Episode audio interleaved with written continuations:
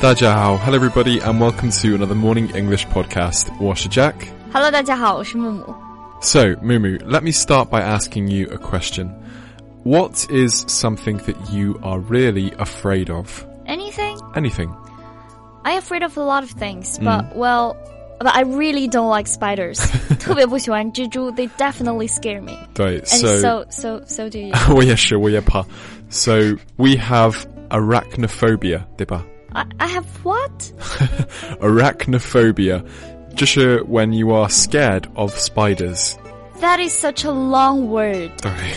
今天要跟大家分享一些特别奇怪的症状，比如说恐蜘蛛症、 恐血症等等等等等等。如果大家呢还想了解更多的症状，可以来早安英文查看木木老师为大家准备准备的各种稀奇古怪的症状集合，看大家是不是都有。那大家在早安英文的后台呢回复“救命”这两个字，就可以获取这个笔记了。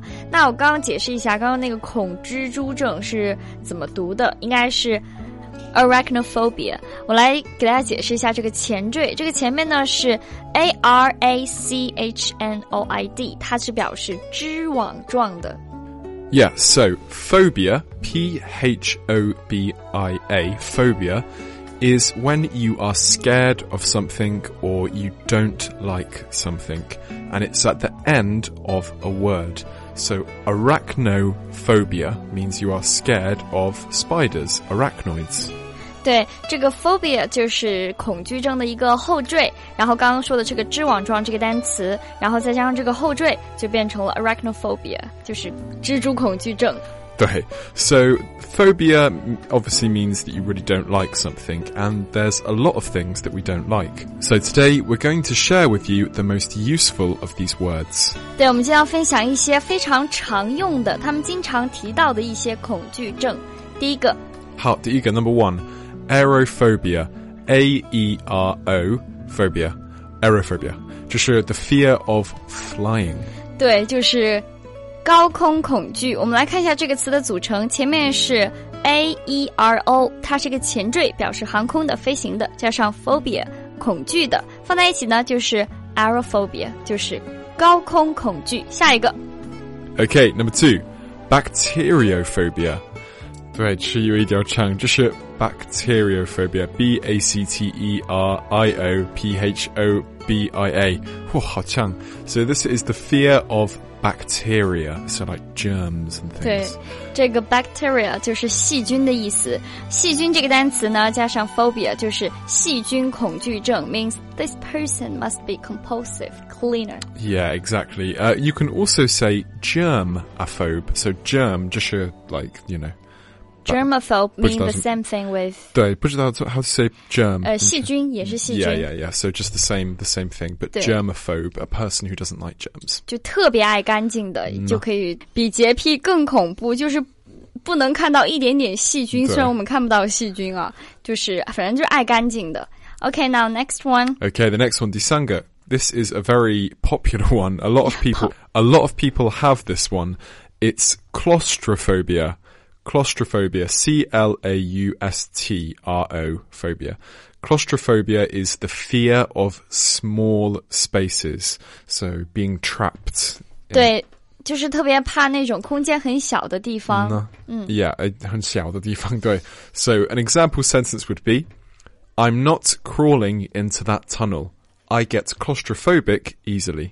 对，这个 claustrophobia 就是幽闭恐惧症。刚才 Jack 造的这个句子呢，就是我才不要爬进那个轨道呢，因为我有幽闭恐惧症。claustrophobia，claustro 就是幽闭的，phobia 恐惧症，claustrophobia 幽闭恐惧症。 Okay, next we have dentophobia. I D- definitely have it。对，我也是 D E N T O dentophobia，就是 the fear of dentists. 就是怕牙医。 Okay, the next we have hemophobia. H E M O phobia. Hemo. Hemo, This what does it mean? Uh, means blood. Why not just to say blood phobia? Uh, because hemo, uh, hemoclite, I think, is It's a root word. no, bush, bush, not a rude word. It's uh, it's like the medical word. Yeah, So medical yeah, word. hemophobia, just the fear of blood. 这个呢就是怕血症，就特别害怕看到血。比如说，Don't show me you cut，不要给我看到你这个伤口。I have hemophobia，我有这 这个恐血症。 No. Okay, the last one, oh, two more actually. The next one is hypochondria. 我觉得好难啊。对，但是 we all know a hypochondriac. So 就是 somebody who is very, very Afraid of- afraid of getting sick. Like my grandparent, uh, like my granddad. Yeah, a lot of old people have hypochondria. 就是这个叫做疑病症，我觉得大家应该都有啊，就觉得啊啊，我最近怎么掉头发？我最近怎么流鼻血？我是不是得了什么疑难杂症？那这种呢，觉得自己好像要得病了的这种叫做恐病症。Hypochondria. So an example sentence would be, don't be such a hypochondriac, you won't get sick. 对你别这疑神疑鬼，以为自己得病了，我们其实很健康，我们其实没有生病。Okay, the last one for today is another one that's used a lot. It's xenophobia. This is uh, pa waigaran, for afraid of afraid of foreigners, or just ni bu sihuan waigaran, don't like foreigners. 不喜欢就是比如说我是中国人，我不喜欢除了中国以外其他国家的人，我就有 xenophobia。那比如说一个外国人，他呃，比如说英国人，他不喜欢除了英国以外所有的国家的人，那他也有 xenophobia。 Exactly. This is one of the few English words that starts with an X. So it's X E N O, phobia. This means xeno. It makes a Z noise. X E makes Z Z. Xenophobia. xenophobia。 Right. So an example sentence would be, "Don't be xenophobic." 就不要得这种仇外症。The whole world is a big family。 exactly. 感谢大家收听我们今天的节目。如果你想更加系统的学习英文，欢迎加入我们的会员课程，了解详情。请微信搜索关注“早安英文”，回复“会员”两个字就可以了。 Okay. Well, that's all that we have for you today, and thank you very much for listening. 我是木木， Wash Jack. 下期见啦。 Bye.